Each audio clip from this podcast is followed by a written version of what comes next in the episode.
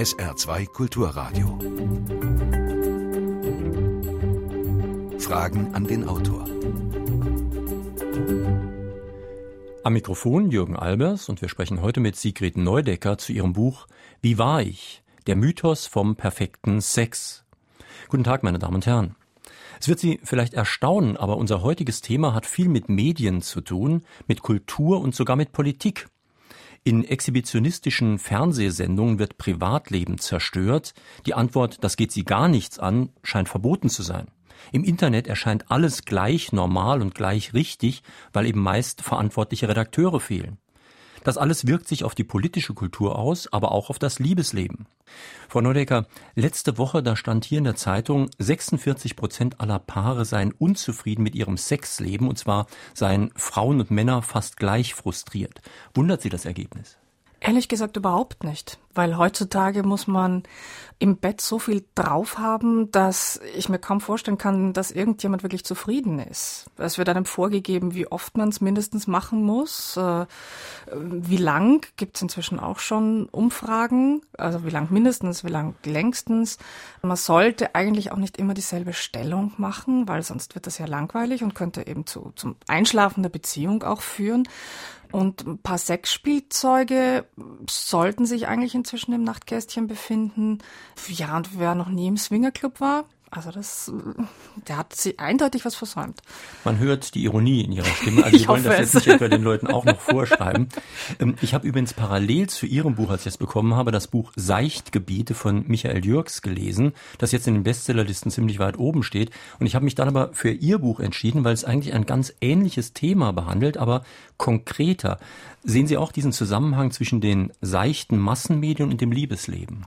Eindeutig. Man tendiert ja dazu, das, was man in der Zeitung liest, als echt und wahr und realistisch anzusehen und dann eben zu glauben, okay, die Welt ist heute so. Und wenn wir jetzt zu der ersten Umfrage, die Sie angesprochen haben, mit den 46 Prozent unzufriedenen Menschen in Deutschland zurückkommen, es hat halt kein Redakteur heute mehr Zeit, die ein bisschen zu hinterfragen. Und dann würde nämlich draufkommen zum Beispiel, dass das eine Umfrage ist von einem Online-Partnervermittlungsinstitut, wo man sich da jetzt auch denken könnte, wenn das die Umfrage das Gegenteil ergeben hätte, dass alle sagen, sie sind absolut zufrieden, naja, dann wäre es keine Nachricht mehr. Mhm. Dann würde man in weiterer Folge auch draufkommen, dass diese Umfrage online durchgeführt wurde. Ich vermute jetzt mal unter Menschen, die sowieso auf diese Website von dieser Partnervermittlungsagentur da gekommen sind. Das schließt natürlich dann auch schon einen großen Teil der Bevölkerung aus, nämlich all jene, die in einer glücklichen Beziehung sind und sehr wohl zufrieden mit ihrem Sexualleben. Also ist das jetzt auch wieder ein verfälschtes oder würde das Ergebnis jetzt auch wieder verfälschen? Und theoretisch, wenn Redaktionen genug Zeit hätten, müssten sie das alles hinterfragen und das auch dem Leser dann so mitteilen, dass er das ein bisschen besser einordnen kann. Mhm. Aber das geht heute halt nicht mehr, sondern man setzt sich auf jede Meldung drauf, wo das Wort Sex groß drinnen steht und schiebt das rein, entweder auf die Zeitungsseite oder im Fernsehen, gerade bei den Privatsendern kommt das ja auch immer gut, wenn man wieder mal ein Pärchen sich sucht und die so erzählen lässt, wie oft sie es machen, mhm. in welchen Stellungen, ob Kopfstand oder Handstand oder beides. Das funktioniert halt gut und deswegen liest man einfach etwas zu viel über Sex.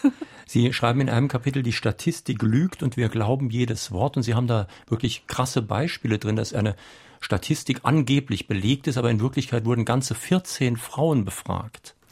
Das ist ein Beispiel jetzt aus der Kosmetikindustrie, an dem man, glaube ich, aber sehr gut einfach demonstrieren kann, dass einfach, dass Zahlen nicht immer in Stein gemeißelt sind und dass man das nicht wirklich so glauben soll, weil da steht eben bei irgendeiner Körpercreme, die angeblich, ich glaube, Zellulite äh, vertreibt, steht dann eben, was weiß ich, 65 aller Frauen, die das getestet haben, haben nach zwei Wochen eine Verbesserung festgestellt. Und wenn man dann das Kleingedruckte liest, kommt man eben drauf. Es waren eine Handvoll Frauen, 20, wo schon rein mathematisch, und ich habe keine Ahnung von Mathematik und ich äh, kapiere das auch nicht, aber wo sogar ich verstehe, dass bei 20 Personen, da braucht nur eine mehr sagen, es hat funktioniert und dieser Prozentsatz geht gleich mal um 30 äh, Prozentpunkte rauf. Also man muss einfach selber auch ein bisschen lernen, diese Zahlen interpretieren zu können und um Gottes Willen nicht alles glauben. Meine Damen und Herren, wenn Sie sich mit Fragen an die Autorin heute an der Sendung beteiligen möchten, dann können Sie wie immer hier anrufen. Die Telefonnummer ist 0681, die Vorwahl von Saarbrücken, dann 65100, also Saarbrücken 65100. Sie können mir auch eine Mail in die Sendung schicken, Frage an den Autor mit Bindestrichen zwischen den Wörtern at sr-online.de. Hören wir den ersten Anruf. Der britische Spötter George Bernard Shaw sagte einmal, those who can, do, those who cannot, teach. Also diejenigen, die es können, die machen es selber. Die es nicht selber machen können, die unterrichten darüber. Es ist nicht bemerkenswert, dass gerade heute, da mehr über Sex geschrieben wird denn je, die Zahl der Kinder dramatisch zurückgeht. Oder liegt das am Rückgang der Storche? Ist übrigens interessant, das, was der Hörer jetzt gesagt hat, passt auf Börsengurus und Finanzberater ganz genauso wie ja, auf Sexberater. Absolut. Das würde ich jetzt kaum wagen, den Zusammenhang mit, den, mit der Kinderzahl herzustellen. Ich glaube, da sind einfach noch sehr viele andere Kriterien, die da reinspielen. Die üblichen Kinderkrippenplätze, ob sich Menschen Kinder leisten können. Also manchmal bin ich eher erstaunt, dass es noch so viele Kinder gibt überhaupt, was eher dazu äh, darauf schließen lässt, dass es dass doch noch ein paar Kinder passieren, die eigentlich nicht hätten passieren sollen. Mhm. Aber kommen wir doch vielleicht mal zu dem allgemeineren Aspekt, mit dem vielen drüber reden. Es gab ja früher mal eine Intimsphäre, es gab mal einen privaten Bereich und Sie haben in Ihrem Buch das schöne Beispiel, dass es heute Fragen gibt, wo jeder anständige Mensch früher dem Fragesteller einfach eine Ohrfeige gegeben hätte. Heute denkt man, man müsste darauf antworten und man traut sich kaum noch zu sagen, das geht Sie alles überhaupt nichts an. Es gibt, glaube ich, Fragen, wo, wo wirklich eine Ohrfeige die einzige Antwort wäre. Also es wird ja öffentlich jetzt gern von, von Zeitungen auch mal gefragt auf der Straße, wann hatten Sie zum letzten Mal Sex? Wo ich sagen würde, wer sind Sie und was geht Sie das an? Es gibt aber auch Fragen, die, äh, die dann beantwortet werden, wo ich persönlich so ein, so ein unangenehmes Körpergefühl kriege, weil ich mir denke, das, das will ich eigentlich gar nicht wissen. Das ist eine Frage, die, die mich wiederum nicht, nichts angeht. Und das ist, finde ich, auch etwas, wo, wo die Grenze immer weiter runtergeholt wird, diese, diese Schamgrenze, die in jedem Menschen, glaube ich, natürlich drinnen ist und die von, den von den Medien jetzt immer weiter runtergezogen wird und man sich selber überwinden muss. Also äh, sich etwas anzuhören von, von anderen Menschen, die einem was erzählen und wo die natürliche Reaktion eigentlich wäre, ich will das jetzt nicht hören, ich versuche jetzt mal schnell auf das Thema äh, weiter zu wechseln, damit der aufhört, das, das zu erzählen. Aber heutzutage ist es eben so, dass ich mir denke, oh, Stimmt, das ist ja, jeder erzählt ja jetzt mittlerweile alles über sein Intimleben, seine Krankheiten, seine, ich weiß, seinen Fußpilz. Wahrscheinlich muss ich mir das jetzt einfach anhören. Wahrscheinlich bin ich diejenige, die da jetzt ein bisschen nicht mehr auf dem Laufenden ist. Was die Sache ja geradezu gefährlich macht, ist, dass durch dieses viele unnötige Gerede, dass ich dann von Dieter Bohlen Sachen erfahre, die ich nie erfahren möchte, wenn ich überhaupt irgendetwas von ihm erfahren möchte, ähm, dass ich dadurch verschieben sich Reizschwellen. Und indem sich eine Reizschwelle verschiebt, wird ja der Reiz immer kleiner. Oder ich muss die Dosis immer mehr mhm. erhöhen. Das heißt, es macht die Sache eigentlich schlechter und schafft dadurch genau die Probleme, die es angeblich löst. Ja, das wird dann immer so als groß, äh, das letzte Tabu wird gebrochen. Und das lese ich, glaube ich, aber alle zwei Wochen, dass jetzt wieder das letzte und das allerletzte allerletzte Tabu gebrochen wird. Aber Dieter Bohlen ist ein perfektes Beispiel. Ich glaube, wenn man Deutschland äh, Bevölkerung fragen würde, würden wahrscheinlich 99 Prozent äh, der Befragten sagen, ja, sie, sie wissen, dass Dieter Bohlen schon mal eine Penisfraktur hatte. Aber niemand will es wissen. Niemand wollte es vorher wissen. Niemand hat jemals danach gefragt. Aber es diffundiert einfach so in das allgemeine Wissen hinein. Manche Informationen, die man wirklich besser, also ohne die man besser, glaube ich, besser schlafen würde. Das Schlimme ist, dass man sich dem so wenig entziehen kann. Sie beschreiben das ja auch in Ihrem Buch. Also ich gucke selbst so gut wie überhaupt gar kein Fernsehen. Trotzdem erfahre ich dann aus seriöseren Zeitungsmedien doch das meiste. Mhm. Das heißt, sogar ich weiß von Dieter Bohlen was, obwohl ich niemals ein Buch von ihm in die Hand nehmen würde ja. und ihn noch nie im Fernsehen gesehen habe. Ja, das wäre jetzt natürlich auch die, die einfache Antwort, dass die Privatsender und die Massenmedien und eine gewisse große Tageszeitung, wenn man das nicht liest, dann, dann ist man, bleibt man vor dem allen verschont. Aber das war eben auch für mich das Überraschende, dass man kann seriöse Sonntagszeitungen lesen und findet dann plötzlich einen Artikel über Casual Sex und dass das jetzt der neue Trend ist äh, unter jungen Menschen, dass sie einfach mit Freunden ins Bett gehen, mit denen sie keine Beziehung haben und das relativ unkritisch, sondern einfach, ja, das ist jetzt so. Also man kommt einfach ganz vielen von diesen Informationen nicht aus. Ich glaube, da müsste man auf der einsamen Insel leben und wahrscheinlich da wird es einen noch durch irgendeine Brieftaube erreichen. Aber dadurch verschieben sich natürlich auch bei uns Grenzen. Sie als Frau überlegen sich zum Beispiel, wann Sie Ihre nächste kosmetische Operation machen lassen. Ich als Mann überlege mir, wann ich mir meine Beine rasiere. Vor 20 Jahren hätte ich jeden für schwul gehalten, der das gemacht mhm. hat. Inzwischen hört man so viel drüber, dass man schon denkt, ja, hast du noch gar nicht gemacht. Ne? Ja, also inzwischen ist es eher schon normal, dass man sich als Frau überlegt, nicht lasse ich mir den Busen vergrößern, sondern wann lasse ich ihn mir vergrößern und auf welche Größe, Ballon oder Doppelballon. Als Mann ist man wahrscheinlich heutzutage wirklich schon schwer passé, wenn man nicht nur die Beine, sondern Unterarme wäre gleich auch ganz gut. Also behaarte Unterarme gibt's nur mal in speziellen Fällen, dass das okay ist.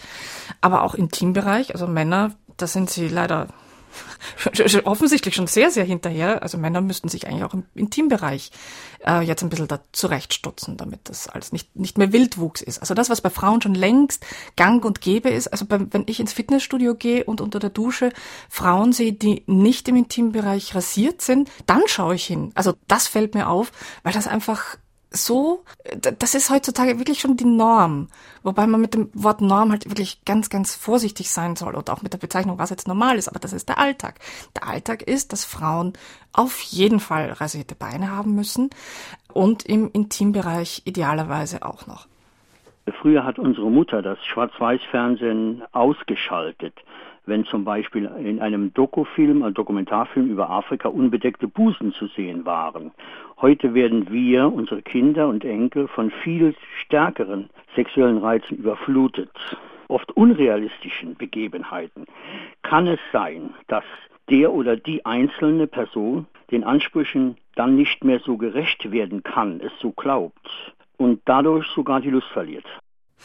Das kann ich mir gut vorstellen. Da gibt es auch viele Experten, die, die das nicht nur vermuten, sondern die, die dieser Meinung sind. Das kann man schon mal eben an diesem Körperbild, an dem derzeit allgemein gültigen erkennen. Also nicht umsonst gibt es massenhaft Mädchen mit Essstörungen, weil die im Fernsehen, auf den Plakatwänden, in den Magazinen überall dürre, dürre, krankhaft dürre Models sehen und eben glauben, sie werden nicht geliebt, und das glauben die, glaube ich, wirklich, sie werden nicht geliebt, wenn sie nicht äh, in Größe 34 oder 32 reinpassen, was also auf Deutsch gesagt Kindergröße ist.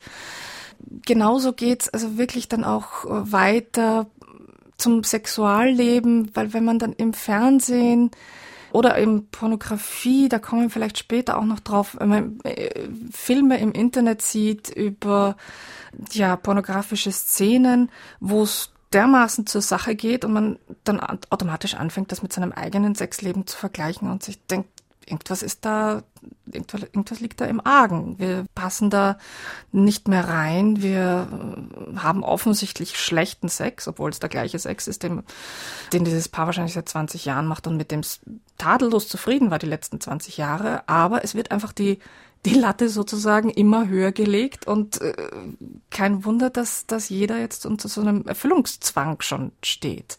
Ich habe da einen schönen Dialog in Ihrem Buch gefunden, da sagt er, bringt mir nichts, macht man aber offensichtlich so. Und sie sagt, finde ich doof, macht man aber offensichtlich so. Und damit sind wir ja schon bei den Pornos, die gerade von mhm. Ihnen auch schon angedeutet wurden. Ein Hörer aus Nalbach sagt, dass in der Taz und in der Sonntagstaz gerade diskutiert wird, ob man Pornos gucken soll. Und was meinen Sie denn dazu? Ja. Ich finde, man sollte das nicht öffentlich diskutieren, ob man Pornos gucken soll oder nicht. Das ist ja gerade das Problem. Jeder Mensch soll für sich ganz persönlich entscheiden, ob er Pornos gucken will. Die Betonung liegt auf will. Ob er das wirklich will, ob seine Partnerin, sein Partner das will, ob sie das gemeinsam machen wollen, ob sie das lieber getrennt machen wollen. Aber das ist genau das Problem. Es gibt einfach verdammt, Entschuldigung, zu viele Experten da draußen, die den Menschen Tipps für eine ganz intime Sache geben, wo die Leute die Antwort eigentlich in sich selber am besten finden würden und jedenfalls weder in der Taz noch sonst irgendwo.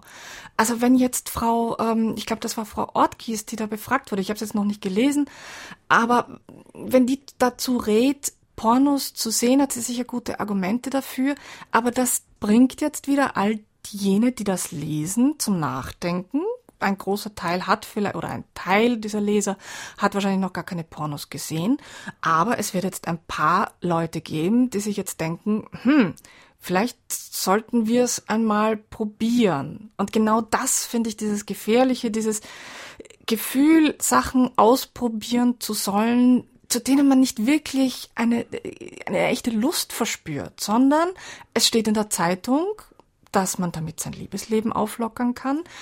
Und deswegen glaubt man, man sollte es mal ausprobiert haben. Und das ist, finde ich, der Anfang von dem ganzen Elend, weil dann glaubt man genauso, man sollte mal in den Swingerclub ge äh, gegangen sein und man sollte mal Gruppensex gehabt haben oder man sollte mal Sex auf der Flugzeugtoilette gehabt haben, weil das ja total abenteuerlich ist und aufregend. Also und abenteuerlich ist es bestimmt nur wahrscheinlich fürchterlich unbequem. Es ist, ich, also wenn ich im Flugzeug sitze, dann trinke ich drei Stunden vorher nichts mehr und verknote mir während des ganzen Fluges die Beine, damit ich auf ja keinen Fall da auf die Toilette gehen muss, weil es ist, es ist eng, es ist meistens stinkt's fürchterlich da drinnen.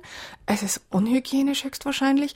Und wenn ich mir jetzt auch noch vorstelle, dass ich da mit, mit jemandem Zweiten da drin bin, ich kann mir gar nicht vorstellen, wie, wie man da sich ähm, ja. aneinander, ähm, ineinander äh, vergibt, um da zu haben. Und deswegen würde ich das, also so, so eine absurde Idee und das, das geistert aber immer noch so als eine von, von vielen unwidersprochenen Klischees herum oder so Legenden. Man muss zumindest einmal Sex im Flugzeug gehabt haben, weil dann gehört man zu diesem Mile High Club und dann gehört man dazu. Das ist so schwachsinnig. Hören wir noch eine telefonische Frage an die Autorin jeden Abend kann man Morde im Fernsehen sehen, Diebstahl, Raub, so viel wie man will, obwohl das äh, Handlungen sind, die gesetzlich nicht erlaubt sind und man dafür ins Gefängnis kommt. Aber Sexszenen, ganz normale, die alltäglich in jeder Ehe stattfinden, die dürfen nicht gezeigt werden. Wo ist da der Unterschied? Warum ist das so? Das ist eine gute Frage. Wobei ich jetzt ehrlich gesagt nicht unbedingt der Meinung bin, dass man jetzt auch sehr viel mehr Sexszenen im Fernsehen sehen sollte. Das ist auch eine lange Diskussion immer, ob. Ich bezweifle auch, ob es nicht Fernsehprogramme gibt, in denen man die sehen kann. Also das, das stimmt natürlich auch. Also je später man, je später man auftritt, äh, umso länger bleibt die Kamera dann auf diesen Szenen drauf. Also wo um 20 Uhr noch dann dezent ausgeblendet wird, wenn das Paar ins Schlafzimmer verschwindet, bleibt es dann ab 22 Uhr, bleibt die Kamera einfach drauf. Die Frage ist sowieso, ob man beides unbedingt ganz drastisch sehen muss. Also ich weiß jetzt auch nicht, ob ich so ein Fan davon bin, Mordszenen in aller Einzelheit zu sehen. Also die, die machen mich ehrlich gesagt jetzt auch nicht wahnsinnig glücklich. Ich glaube auch nicht, dass es so viel besser wäre, jetzt Sexszenen in aller Einzelheit zu sehen, weil dann hat man eben wieder dieses Problem, dass man dann einfach die Hollywood-Version einer perfekten Sexszene vor Augen hat, die dann gleich wieder das Gefühl erweckt in einem, dass man nicht so toll kann, dass man auf alle Fälle nicht so schlank ist wie die Leute, die da gezeigt werden, nicht so blond, einen kleineren Busen hat etc. Und das jedenfalls nicht so leidenschaftlich macht, wie die das dann immer im Film machen. Wobei Filme ja, das beschreiben Sie am Beispiel von Pornos sehr genau, nie realistisch sind und auch nicht sein sollen. Deswegen ist es auch absurd, Filme mit der Realität zu verwechseln. Allerdings tut man das und das ist genau der Punkt, wo Sie dann schreiben, Fernsehen ist wie Herpes. Man weiß nicht, woher man es hat, aber plötzlich entdeckt man etwas an sich. Mhm. Da ist also doch was hängen geblieben. Das ist dieses sehr interessante Diffundieren von Szenen, von Informationen in den Alltag und man weiß einfach wirklich nicht mehr, wo sie jetzt herkommen. Das geht bis zu sexuellen Handlungen, die jetzt plötzlich, die, die aus Pornos kommen wo man sich jetzt auch denkt, okay, jeder streitet ab, dass er Pornos sieht, aber plötzlich macht das jeder. Und die dann inzwischen auch schon den Weg gefunden haben in ganz relativ seriöse Männermagazine, die das, äh, die eine sehr absurde Handlung, ich kann gern noch ins Detail gehen, wenn Sie wollen. Ach, ist Sonntagmorgen, übertreiben Sie es nicht. Die eine sehr absurde Handlung als äh, neue sexuelle Handlungsweise propagieren, die man jetzt heutzutage so auch drauf haben sollte. Wenn ich mir das Bild auf dem Buchumschlag äh, von diesem Buch anschaue, könnte ich vielleicht meinen, dass die Frau sadomasochistisch veranlagt ist. Also wenn das männliche Glied so ausgestattet wäre, wie es abgebildet ist, dann wäre es sehr schmerzhaft beim Sex. Eine andere Frage ist nach der Frage, wie war ich, muss nicht viel mehr heißen, wie waren wir weil Sex ist immer was Gemeinsames und nicht etwas Ich-Bezogenes. Ich denke, deshalb scheitern auch so viele Beziehungen da, dass Ich immer größer wird und dass Wir immer kleiner. Wie denkt die Autorin darüber? Ich muss nur ganz kurz erklären, was auf dem äh, Buch zu sehen ist. Das ist also ein Kaktus in Penisform sozusagen. Ja, in vollständiger, mit, mit Hoden dran, so dass man es richtig schön erkennen Aber alles kann. Kakteen, alles Alles, nadelig. alles Kakteen, alles jugendfrei. Und ich gebe zu, dass äh, das ist natürlich nicht die echte Form, weil das äh, könnte ich mir jetzt auch nicht vorstellen. Ich finde nur, dass das das Buchthema sehr schön illustriert. Aber zu Ihrer Frage, wie waren wir? Natürlich sollte sich ein Paar fragen, wie waren wir? Aber das würde ja voraussetzen, dass, dass dieses Paar offen miteinander reden kann. Und das ist ja, glaube ich, gerade das Problem, dieses sehr paradoxe Problem, dass zwar heutzutage überall ganz frei über Sex geredet wird, im Fernsehen, im Radio, da spreche ich jetzt nicht von, diesen, von dieser Sendung, in den Magazinen erzählen mir alle Leute, wie sie es gern treiben aber dass es, glaube ich, immer noch ein Problem gibt mit der Kommunikation innerhalb der Partner, zwischen den beiden Partnern, weil dann würden manche Sachen auch gleich erst gar nicht passieren. Also so diesen kleinen Dialog, den Sie vorher vorgelesen haben, wenn sich zwei Menschen, bevor sie da jetzt glauben, dem anderen eine Freude machen zu müssen, wenn sie sich vorher kurz unterhalten würden und fragen, sagen wir mal, bist du eigentlich unzufrieden? Müssen wir es jetzt öfter machen? Hättest du gerne öfter Sex? Dann sagt der andere wahrscheinlich eh, nee, du, ganz ehrlich gesagt, ich bin in den letzten Wochen dermaßen erschossen von der Arbeit und von den Kindern. Also mir reicht das einmal pro Monat. Ich brauche nicht öfter. Und damit ist das Problem auch schon wieder, schon wieder beendet. Und natürlich wäre die Frage richtiger, wie waren wir? Aber das ist eben in unserer, jetzt nenne ich das böse Wort Leistungsgesellschaft, ist es halt so, dass jeder Einzelne dazu angetrieben ist, das Beste aus sich herauszuholen, das Beste im Job zu machen, sich den besten Fernseher zu kaufen, die beste Digitalkamera.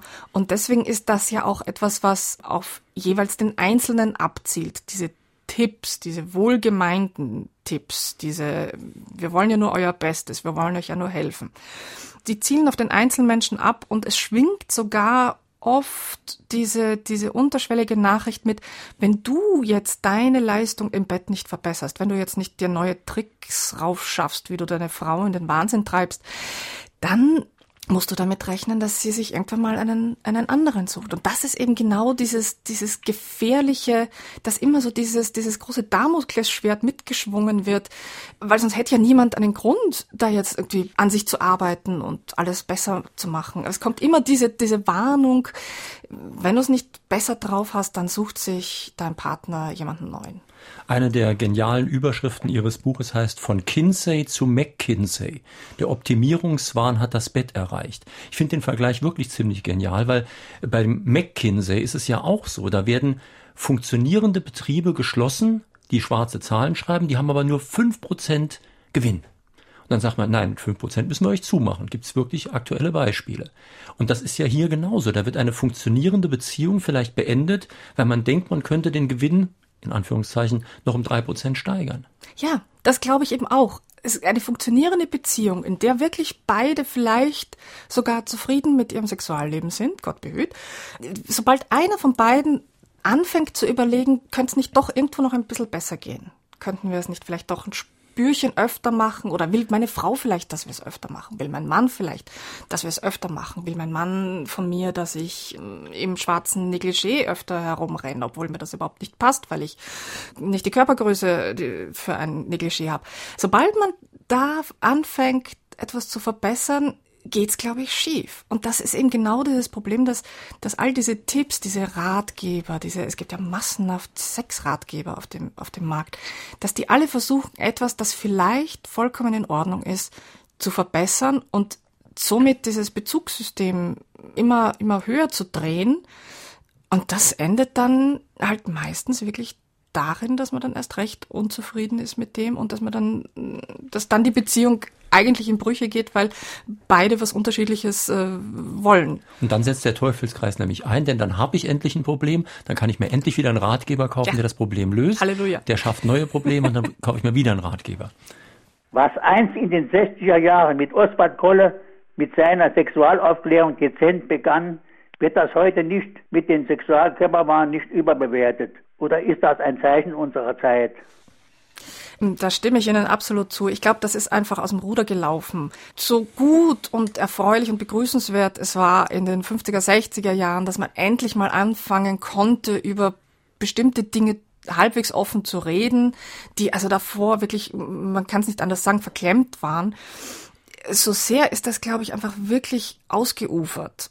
Dieses, in den, in den 60er Jahren hat sich das Wort du bist verklemmt oder man ist prüde. Das ist zu, dermaßen zu einem Schimpfwort geworden, dass man jetzt äh, inzwischen alles macht, um nur ja nicht als verklemmt zu wirken und um nur ja nicht als prüde zu wirken. Und das führt aber meiner Meinung nach wieder dazu, dass man eben Sachen macht, die man eigentlich von seinem natürlichen Wesen her überhaupt nicht machen wollen würde. Nur eben, um zu vermeiden, dass man als prüde oder verklemmt klingt. Und es geht ja auch um Schönheit ganz stark in diesem Zusammenhang. Sie haben in Ihrem Buch eine sehr schöne, ironische Stelle, die nur jemand wirklich gut versteht, der weiß, wie Julia Roberts in Notting Hill sagt, äh, dass sie die Fotos nur gemacht hat, weil sie damals arm war und jung und das Geld brauchte. Sie haben nämlich eine Stelle, da steht drin, ich gestehe, auch ich habe einmal für ein Frauenmagazin gearbeitet. Ich war zwar nicht mehr jung, aber das Geld konnte ich trotzdem gut brauchen. Und in dem Zusammenhang schildern Sie eine der ersten Umfragen, die Sie da machen mussten. Und das war jetzt wirklich eine Umfrage, heute würde man sagen kontraproduktiv, man könnte auch sagen schädlich. Nämlich was Ihnen an sich am schlechtesten gefällt. Irgendjemand ist auf die Idee gekommen, weil doch Frauen andauernd an sich irgendwas äh, zu bekritteln haben und sei der linke Finger zu lang oder das Schlüsselbein sitzt zu hoch oder äh, so sind Frauen halt leider wirklich manchmal, dass sie nicht alles an sich finden, was toll aussieht, sondern alles, was verbesserungswürdig ist. Dann hatte jemand aus der Redaktion eben die Idee, dass wir, wir alle, also diese fünf oder sechs äh, Redakteurinnen, die damals dort gearbeitet haben, kurze Geschichten darüber schreiben, was alles uns an uns stört. Und das fand ich so jetzt im Nachhinein gesehen so erschreckend, weil das einfach wirklich kontraproduktiv ist, anstatt der Leserin mitzugeben, ja, und wenn du, wenn deine Nase zu lang ist, dann äh, lern damit zu leben. Das klingt jetzt ein bisschen hart. Aber äh, das ist doch nichts, wo man jetzt da herumsäbeln muss und wo man sich jetzt unglücklich machen muss. Und wenn deine Zehen zu kurz sind oder zu lang oder das ist ja das Neueste, dass die Zehen nicht mehr über die Schuhe vorne drüber hängen dürfen und deswegen werden sie dann abgeschnitten. Anstatt wirklich zu sagen, so wie du aussiehst, siehst du gut aus, weil es ist alles harmonisch, es passt alles bei dir zusammen, außer deine Nase ist so groß, dass du nicht mehr Auto fahren kannst. So. Aber ansonsten muss man doch echt nichts mehr daran drehen. Sie schreiben in Ihrem Buch so schön, wir Weiber sind da zugegeben überdurchschnittlich gaga.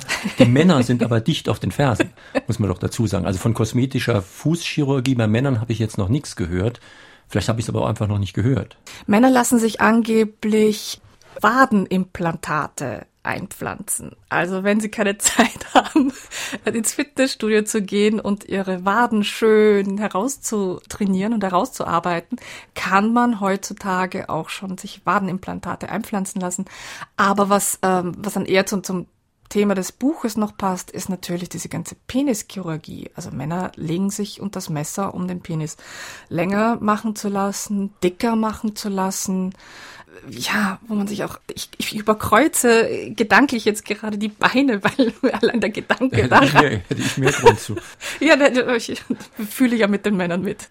Hören wir noch einen Anruf wenn ich das Buch so von der Autorin durchlese, habe ich manchmal den Eindruck, dass sie so eine Rolle rückwärts macht. Nach dem Motto, früher vor den 68er war alles besser gewesen und nach den 68er hat sich alles verschlechtert. Täusche ich mich da oder sieht das die Autorin anders?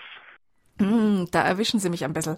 Ich habe ja manchmal auch selber das Gefühl, dass ich so klinge wie die Oma, die jetzt gleich ihr Strickzeug herausholt und sagt, früher war alles besser das ist das Problem, dass es ein sehr, sehr schmaler Grad ist zwischen dem, was 1860 wirklich besser gemacht hat und dem, was, was wir sozusagen dann wieder ver verschlechtert haben. Also es ist einfach ein sehr schmaler Grad zwischen offen über bestimmte Themen reden können und zu offen über bestimmte Themen zu reden. Beim Thema Sexualität haben wir, glaube ich, dieses Mittelmaß noch nicht erreicht oder wir haben es vielleicht irgendwann kurz für einen halben Tag seit den 68ern hätten wir es erreicht gehabt, aber da waren wir dann schon so im Schwung, dass wir dann weiter gestürmt sind in diesem Wahn, alles zu offenbaren und über uns reden zu können. Ich sehe ein, dass, dass ich da manchmal ein bisschen altmodisch klinge, aber ich glaube, man muss manchmal ein bisschen altmodisch klingen, um, um seinen Punkt machen zu können. Aber Sie sagten, wir sind weiter gestürmt. Genau das bestreite ich. Denn nicht die 68er, die Hippies und so weiter, was es damals alles gab, sind weiter gestürmt, sondern die sind kommerzialisiert worden. Wie dann aus den Blümchen im Haar in San Francisco Blümchen T-Shirts wurden, werden heute an Mitglieder der Jungen Union T-Shirts mit Che Guevara verkauft. Mhm. Und auch der Sex ist ja hemmungslos kommerzialisiert worden. Er ist ja genau nicht befreit worden. Da kann man natürlich schon sagen, die, die ihn damals befreien wollten, hätten mehr aufpassen müssen, dass er nicht wieder neu versklavt wird. Aber das haben ja dann ganz andere Leute gemacht.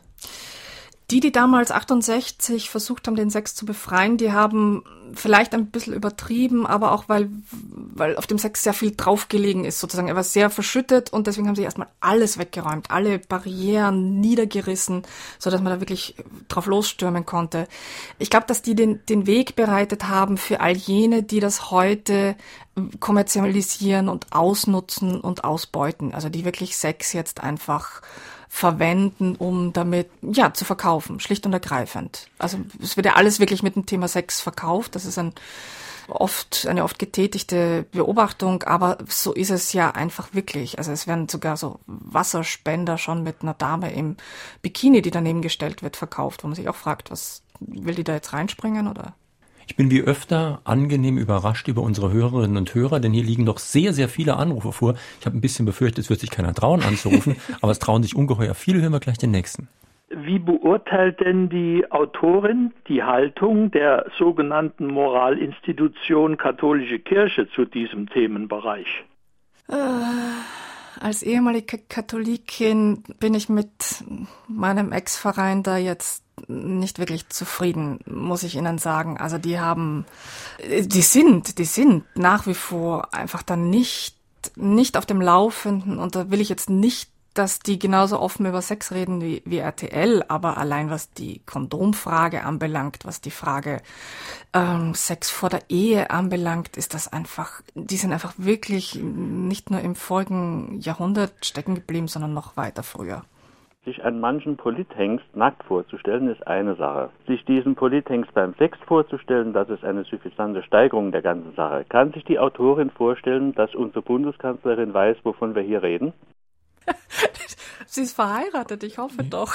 Das ist dann auch wieder so eine Frage, wo man sagt, das geht sie gar nichts an, was die Bundeskanzlerin macht. Darüber reden wir jetzt hier nicht. Aber ich will es ehrlich gesagt doch nicht wissen von der Bundeskanzlerin. Meine Frage ist, wie glaubt der Autor, ist die Häufigkeit des Lügens bei Männern oder bei Frauen in Prozentzahlen ausgedrückt? Wer, möchte ich mal so sagen, lügt denn mehr? Ist das gleichmäßig verteilt oder tendiert das zu einer Seite?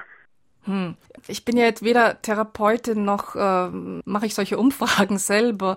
Früher hat man zumindest gesagt, dass wenn man jetzt Männer und Frauen nach der Häufigkeit ihrer, nee, nach der Anzahl ihrer Sexualpartner befragt, dann muss man die Zahl, die die Männer sagen, durch drei dividieren und die Zahl, die die Frauen sagen, mit zwei multiplizieren. Ob das heutzutage immer noch so ist, ich glaube, dass sich das halbwegs angeglichen hat. Ich fürchte, dass Frauen immer noch ein bisschen zu oft lügen, wenn es um ihre Zufriedenheit im Bett geht. Ähm, die klassische Orgasmusfrage, wobei das öffnet jetzt wieder ein ganz anderes Thema, weil Frauen müssen heutzutage einen Orgasmus haben.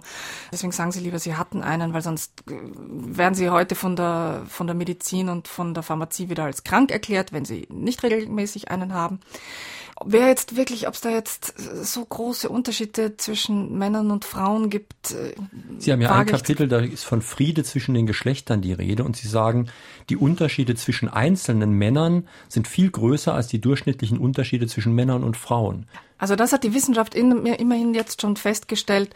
Und ich habe auch mit einem Forscher vom Kinsey-Institut äh, gesprochen, der gesagt hat, wenn wir jetzt nicht langsam mal aufhören, immer auf die Unterschiede zwischen Männern und Frauen zu achten und die herauszuarbeiten und zu unterstreichen, dann werden wir sexuell nie erwachsen werden. Das finde ich einen sehr schönen Satz, weil das wird auch immer so dargestellt in diesen Ratgebern oder gern auch in Frauen- und Männermagazinen da ist auch immer von dem Mann, der immer will, die Rede und von der Frau, die oft keine Lust hat, weil sie mit den Kindern zu tun hat. Und das werden, da werden wieder diese Unterschiede nochmal unterstrichen.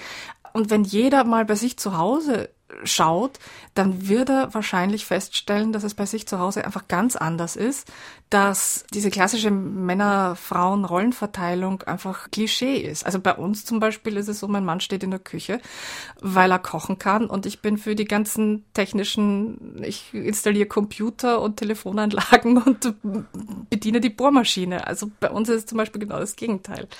Noch eine Frage an die Autorin Sigrid Neudecker. Also, dass Männer des Öfteren Probleme damit haben, dass sie nicht wirklich so gut sind, wie sie vorgeben, ist bekannt. Würde der Autor einer Frau empfehlen, äh, statt irgendwelche Probleme in der Beziehung zu bekommen, besser mal zu lügen, als die Wahrheit zu sagen?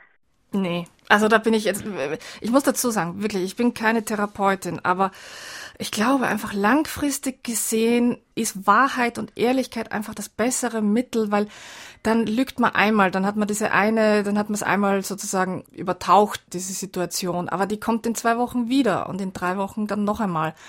Und je früher man sagt, dass irgendwas nicht wirklich so hinhaut, äh, desto eher kann man das ein für alle Mal ausmerzen und das funktioniert auch ziemlich gut. Also das, vor allem, wenn man mal gelernt hat, mit seinem Partner, mit dem man ja über alles andere auch spricht, wenn man mal kurz sich überwunden hat, mit dem über das gemeinsame Sexleben zu sprechen, das hilft einfach wirklich. Vielleicht sollten wir mal über die Sexualforschung sprechen. Und da haben Sie in Ihrem Buch ja Kinsey erwähnt, mhm. wobei bei Kinsey auch die wenigsten Leute genau wissen, was er da in seinem Report darstellen wollte und was er überhaupt bezweckt hat mit dem Report. Kinsey hat damals in den 50er Jahren, oh, ich habe die Zahl vergessen, ich glaube mindestens 14.000 Menschen befragt nach ihrem Sexualleben und zwar ganz neutral. Kinsey hat äh, sich und seinen Mitarbeitern auferlegt, dass sie wirklich die Leute befragen nach ihren nach ihren Wünschen, wie oft sie es machen, mit wem sie es machen, ob sie es schon mal, hat er auch gefragt, mit Tieren gemacht haben, homosexuelle Erfahrungen. Und er hat ihnen wirklich auferlegt, sie sollten ganz neutral diese Informationen einfach in Fragebogenform erfassen, ohne jetzt da wirklich Feedback zu geben und äh, kritisch die Augenbraue hochzuziehen, weil er einfach wirklich mal den Status quo des amerikanischen Liebeslebens ergründen wollte. Und das war eben was, was damals bahnbrechend war. Dieses Ergebnis hat halt vielen Menschen gezeigt, dass das, was sie für, für krank gehalten haben oder das, wo sie gedacht haben, sie sind die Einzigen, die das machen, also die Einzigen, die verbotenen Sex vor der Ehe gehabt haben oder die homosexuelle Erfahrungen gehabt haben, dass die anhand dieses Reports dann zum ersten Mal gesehen haben, nee, es gibt massenhaft Menschen, die das genauso machen und ich bin da jetzt weder Einzelperson, Einzelfall, noch krankhaft, noch muss an mir herumgeschraubt werden, sondern es ist viel alltäglicher, als ich gedacht habe. Das ist also die Beschreibungsebene. Jetzt kann man aber aus jeder Beschreibung relativ schnell eine Norm wieder machen. Und das beschreiben Sie ja auch. Also wenn man dann liest, 33 Prozent aller Paare, ich erfinde mhm. eine Zahl, hat sozusagen Domina-Studio-Erfahrung, mhm. dann könnte man dann sagen, ja, also wenn das ein Drittel ist, dann muss das eigentlich jeder auch mal probiert haben, auch wenn man überhaupt nicht die geringste Lust dazu hat. Kinsey hat damals, bevor er in die Sexualforschung gegangen ist, hat er Gallwespen erforscht und hat da, ich glaube, mindestens 5000 Gallwespen gesammelt und hat, war vor allem fasziniert von der Bandbreite, in der die auftauchen. Also dass es wirklich die, die in unterschiedlichsten Formen gibt. Und deswegen hat er das auch beim Sexualleben sehr stark immer betont, dass sozusagen alles normal ist, unter jetzt Anführungszeichen, wir wollen das Wort normal nicht wirklich benutzen, aber alles ist alltäglich. Jetzt kann man das natürlich so interpretieren, dass jetzt irgendwie, wenn ein Drittel schon mal bei einer Domina waren, dass das auch jetzt normal ist. Das wird aber, glaube ich, heute, das hat Kinsey damals nicht getan und hat auch wirklich versucht, dass das äh, nicht so interpretiert wird. Mhm.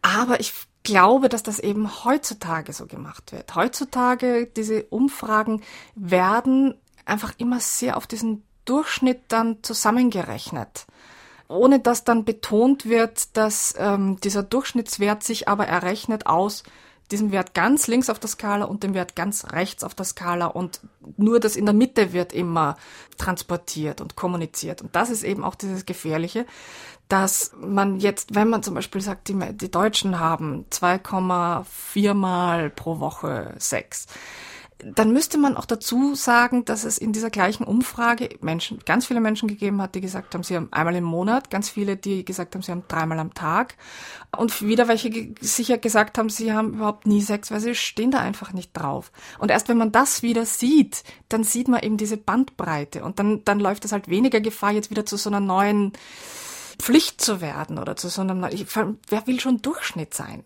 Wir alle sind froh, dass wir nicht so ausschauen wie der andere. Aber wir Aber vergleichen uns wir immer, ja. das ist uns ja angeboten und, hm. und eine gewisse Hang dem Durchschnitt zu entsprechen besteht wohl auch.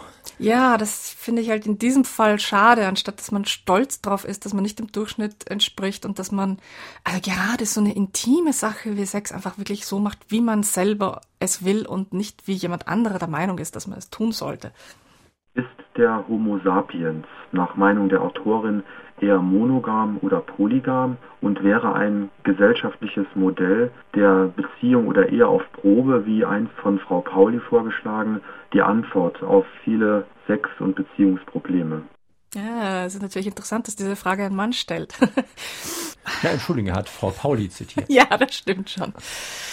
Ach Gott, ich glaube, da ist die Wissenschaft sich auch noch nicht einig. Und ich glaube, dass da sehr viel Erziehung hineinspielt. Erziehung und dann auch, wie der Anrufer vorhin gesagt hat, die katholische Kirche, die da sehr maßgeblich beteiligt war, dass wir heutzutage einfach in dieser monogamen Denkweise denken.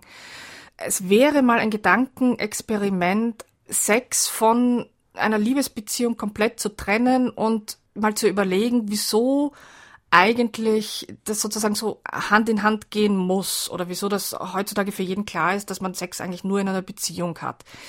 Das ist ein sehr anarchistisches Gedankenexperiment, das gebe ich schon zu. Aber es hilft vielleicht, um das ganze Thema auch ein bisschen zu entmystifizieren und ent, entschleunigen vielleicht sogar, wenn man da, da einfach mal nur mal so zum, zum Herumspinnen sagt, wieso muss man eigentlich immer nur in einer Beziehung Sex haben.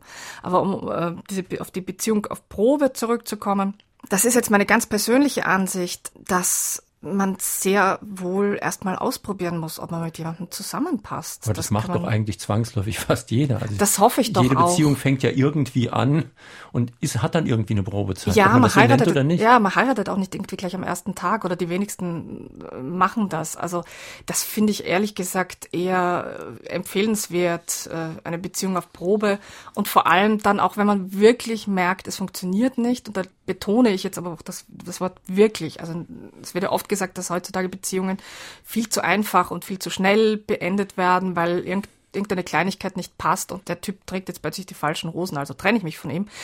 Aber ich glaube, dass wenn, wenn man merkt, dass eine Beziehung wirklich nicht funktioniert, dann, dann darf das auch kein so, keine so große Gefahr sein oder es darf keine so große Angst davor dann herrschen, diese Beziehung zu beenden, weil das ist ja das nächste der Normalfall ist, in einer Beziehung zu sein. Und jeder, der nicht in einer Beziehung ist und Single, da kann er noch so glücklicher Single sein, wie er will, aber es wird von ihm erwartet, dass er einen Partner findet und dass er in einer Beziehung ist.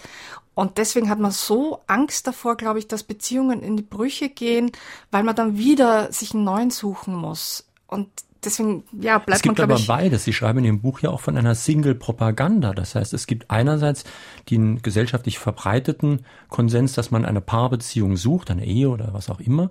Es gibt aber auch den Trend, dass das lustige Single-Leben geradezu propagiert wird. Gucken Sie sich die entsprechenden äh, Zeitungen an, wo so Werbung hauptsächlich drin ist. Da sind immer die glücklichen Singles, weil das auch die glücklichen Konsumenten in jeder Beziehung sind. Nein, also ich glaube, dass nach wie vor, ich war lang genug Single, ich glaube, dass nach wie vor den Singles immer gesagt wird, du solltest eigentlich jemanden finden. Die glücklichen Singles, ich habe ganz selten, ehrlich gesagt, Geschichten über glückliche Singles gelesen, die, die mit ihrem Single-Dasein auch wirklich zufrieden waren, sondern da war immer so im Schlusssatz, äh, wird jetzt dann doch wieder sich jemanden suchen oder muss jetzt da raus, um wieder auf Partnersuche zu gehen. Meine Damen und Herren, in Fragen an die Autorin sprechen wir heute auf SR2 Kulturradio mit Sigrid Neudecker zu ihrem Buch Wie war ich? Der Mythos vom perfekten Sex, erschienen bei S. Fischer, Preis 8,95 Euro. Und drei, die heute Morgen sich mit einer Frage an die Autorin an der Sendung beteiligt haben, bekommen demnächst vom Verlag ein Buch zugeschickt. Heute sind das Georg Reh aus Friedrichsthal, Walter Jung aus Eppelborn und Helma Jacobi aus Blieskastel. Noch ein Anruf bitte. Also spaltet die Autorin Sex von Liebe ab? Steht nicht emotionale Reife in Frage. Mangelnde Einfühlung in den Partner erzeugt doch immer gesteigerten Reizbedarf. Ein Hörer aus Neunkirchen hat auch gefragt, ob man nicht heute zu viel Erotik und Sex gleichsetzt und ob Erotik nicht doch mehr die Gesamtpersönlichkeit und die seelische Komponente der Sexualität einschließt. Also wie sehen Sie diese Bezüge? Ähm, ich finde, dass das, da bin ich ganz, ganz der Meinung von den beiden Hörern, dass man, man konzentriert sich heutzutage leider zu sehr auf den Sex, auf den sozusagen technischen, kalten, sozusagen Sex und lässt die Erotik außer Acht. Und das gehört für mich sehr wohl zusammen. Und das, zu dem Hörer am Telefon muss ich jetzt schon noch, äh, zu der Hörerin muss ich jetzt schon noch sagen, das war jetzt nur ein Gedankenexperiment. Ich bin nach wie vor auch der, vielleicht mittlerweile altmodischen Meinung, dass Sex in einer Beziehung einfach immer noch am besten passt und am besten funktioniert und äh, am wenigsten Aufwand macht, weil man sich immer wieder jemanden neuen suchen muss. Das geht ganz gut und ich finde auch, dass Sex immer besser wird, je besser man seinen Partner kennt. Also das war jetzt Sie da. sagten ja auch, Sie waren Single, wenn ich das vorhin richtig verstehe. Ich war Single, ich bin seit einem Monat verheiratet. Ja, schön. Ich möchte die Autorin fragen, ob Geilheit etwas Schlechtes ist und gleichzeitig einen Spruch von Blaise Pascal beifügen, der heißt, ein Tropfen Liebe ist mehr als ein Ozean an Wille und Verstand. Schön. Ich glaube nicht, dass Geilheit etwas Schlechtes ist, aber alles halt äh, zu seiner Zeit. Und mit, also wenn man mit seinem Partner zusammen ist, ist es natürlich sehr, sehr wünschenswert, da jetzt ordentlich in Fahrt zu kommen. Ich glaube nur nicht, dass sozusagen auf, aufgezwungene Geilheit so, so wahnsinnig erstrebenswert ist. Und das äh, hat man jetzt heutzutage auch schon fast das Gefühl, dass äh, Frauen zum Beispiel müssen heutzutage immer Lust haben und immer wollen müssen. Und das Geilheit, je nach. Schon allein das Wort hat ja geradezu inflationären Charakter. Angenommen. Oh ja, ja, also natürlich. Ich höre zwangsweise manchmal einen Privatsender. Die Moderatorin hat, glaube ich, 20 Prozent ihrer Wort, ihres Wortschatzes sind geil. ja, das stimmt. Wenn man ihnen dieses Wort mal verbieten würde, ich glaube, es wäre sehr still. Ich glaube, es wäre im ganzen Land sehr still. Geilheit ist was Wunderbares, aber äh, wie gesagt, die kommt ja aus, aus einem selbst heraus. Und da gibt's immer wieder Auslöser. Und da gibt's entweder ist der Auslöser, weil mein Partner heute gerade so unglaublich scharf aussieht, oder weil ich ähm, eine schöne erotische Geschichte gelesen habe, oder von mir aus auch, weil ich ein Porno gesehen habe. Und das ist ja auch der Sinn und Zweck von Pornos, mich geil zu machen. Und dann habe ich geilen Sex, das ist wunderbar, aber es muss nicht sein. Sie schreiben ja irgendwo, wann kommt die rosa Viagra, also die Viagra für die Frau, und schreiben dann gleich hinterher, warum eigentlich? Daran forscht die, die Pharmaindustrie jetzt, seit sie mit dem Viagra für Männer so großen Erfolg gemacht hat und ganz unglaublich viel Kohle gescheffelt hat damit.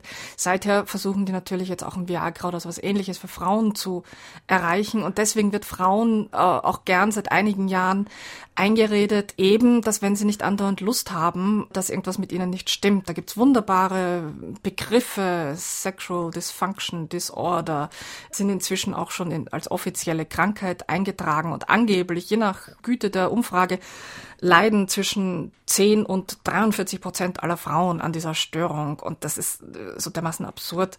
Das ist einfach nur der, Versuch, den Weg zu bereiten, damit, wenn die Pharmazeuten endlich mal dieses Viagra gefunden haben, was sie offensichtlich eh nicht wirklich schaffen, dass sie dann den Markt schon bereitet haben, dass ihnen die Frauen dann alle dieses, dieses Ding aus der Hand reißen, weil sie der Meinung sind, sie müssen anderen läufig sein sozusagen. Kann es ohne gegenseitige Liebe perfekten Sex geben? Ich weiß es nicht. Äh, ich glaube, dass viele Menschen sagen würden, ja. Die Frage, die ich mir allerdings stelle, ist, ob man überhaupt perfekten Sex haben will und ob perfekter Sex, ist, ne? was perfekter Sex ist. Das ist, glaube ich, wieder für jeden ganz, ganz unterschiedlich. Für den einen wird das irgendwie äh, der Sex mit seinem Partner sein, für den anderen wird das der Sex mit seinem Vibrator sein. Also das, da gibt's ja auch ganz unterschiedliche Sachen. Der perfekte Sex ist, glaube ich, einfach nicht erstrebenswert, weil man sich damit einfach total unter Druck setzt und immer nicht das vor Augen hat, was man jetzt gerade tut, nämlich mit seinem Partner oder seinen Partnern, wenn man das lieber hat, gerade tollen, wie auch immer, improvisierten Sex zu haben, sondern weil, dass man halt wirklich versucht, immer perfekten Sex zu machen. Es ist ja für einen Mann relativ schwer herauszufinden, ob die Frau denn nun einen Höhepunkt hat oder nicht. Die Frage ist an den Autor, hat der Mann überhaupt eine wirkliche Chance, einer Frau festzustellen, ob die Frau die Wahrheit gesagt hat oder nicht. Da ich gerade den Film Harry und Sally gestern nochmal geguckt habe, kann ich Ihnen sagen, nein, denn in dem Film wird das ja in einem Restaurant aufs Perfekteste vorgeführt. Ich weiß nicht, ob Sie den Film kennen. Ja, natürlich. Ist ja, ist ja legendär geradezu. Ich glaube nicht. Es gibt äh, hin und wieder ähm, so Vermutungen, dass es bestimmte körperliche Reaktionen gibt bei Frauen, an denen man das angeblich erkennen kann. Aber ich, ich finde, das ähm, Sinnvollere ist eher so eine Vertrauensbeziehung zu der Frau aufzubauen, dass man sie einfach wirklich fragen kann und dass man dann wirklich halbwegs sicher sein kann, dass sie eine ehrliche Antwort gibt, weil das ist ja auch wieder, ich glaube, das ist so, so, ein Umweg oder eine Abkürzung, wenn man jetzt versucht, an irgendwelchen körperlichen Reaktionen das abzulesen. Sinnvoller ist doch wirklich und macht auch mehr Spaß, glauben Sie mir, einfach eine Frau, mit einer Frau so eine Beziehung haben zu können, dass man sie fragen kann, hast du jetzt einen Orgasmus gehabt, beziehungsweise, ha, noch, noch eins vorher, dass die Frau überhaupt gar keinen Orgasmus erst vorspielen muss, sondern wenn sie sagt, okay, diesmal, heute funktioniert es einfach nicht, dass das dann auch okay ist. Also wenn ich Ihr Buch richtig verstehe, und das ist so eine Art Fazit jetzt der Sendung, ist das auch ein Plädoyer für Freiheit und Selbstbestimmung, und zwar für beide Geschlechter. Das heißt, dass man sich wirklich überlegt, was will ich, was will nicht die Werbung, was will nicht das Fernsehen und so weiter, sondern was will ich und was will meine Partnerin oder mein Partner, und das dann auch wirklich zu tun. Absolut. Also das ist, glaube ich, das Schwierigste, dass ich halt versucht habe, wirklich da im Buch ein paar Anleitungen zu geben, obwohl es, es soll kein Ratgeber, es ist ein, ich zeichne es als Anti-Ratgeber, wirklich herauszufinden, will ich jetzt irgendwas ausprobieren, weil ich es wirklich, wirklich, wirklich im tiefsten Inneren will und weil ich Lust drauf habe oder weil ich glaube, dass das heute zu dazugehört und dass das heute zu einer, wenn ich mich jetzt als sexuell aufgeschlossene junge Frau empfinde, dass das zu, zu diesem Bild dazugehört. Also dieses wirklich, diese Introspektion wäre, glaube ich, das sehr notwendig. Meine Damen und Herren, in Fragen an die Autorin haben wir heute auf SR2 Kulturradio mit Sigrid Neudecker gesprochen zu ihrem Buch Wie war ich? Der Mythos vom perfekten Sex, erschienen bei S. Fischer, Preis 8,95 Euro. Die Sendung, die Sie gerade gehört haben, werde ich morgen früh ins Internet stellen. Sie können sich dann herunterladen, anhören oder auch weitergeben. Wir haben ja noch ein zweites Abruffach, ein Podcastfach im Internet, unser Klassikerfach. In dieser Woche neu eine sehr schöne Sendung von 1998 aus Ottweiler. Axel Hacke, ich habe es euch immer schon gesagt, mein Alltag als Mann. Eine sehr unterhaltsame Sendung, auch mit mehreren sehr schönen kleinen Lesungen von Axel Hacke. Nächsten Sonntag Albrecht Müller, Meinungsmache, wie Wirtschaft, Politik und Medien uns das Denken abgewöhnen wollen. Es geht darum, dass oft alle Medien das Gleiche verbreiten. Das kann sich dann um die Wahrheit handeln. Es kann aber auch das Ergebnis gezielter Propaganda sein, wie eben umgekehrt abweichende Meinungen, Verschwörungstheorien sein können, aber auch berechtigte Hinweise auf ein Vertuschen von unangenehmen Tatsachen. Das also am kommenden Sonntag in Fragen an den Autor. Schönen Tag, schönes Weiterhören wünscht Ihnen jetzt noch Jürgen Albers.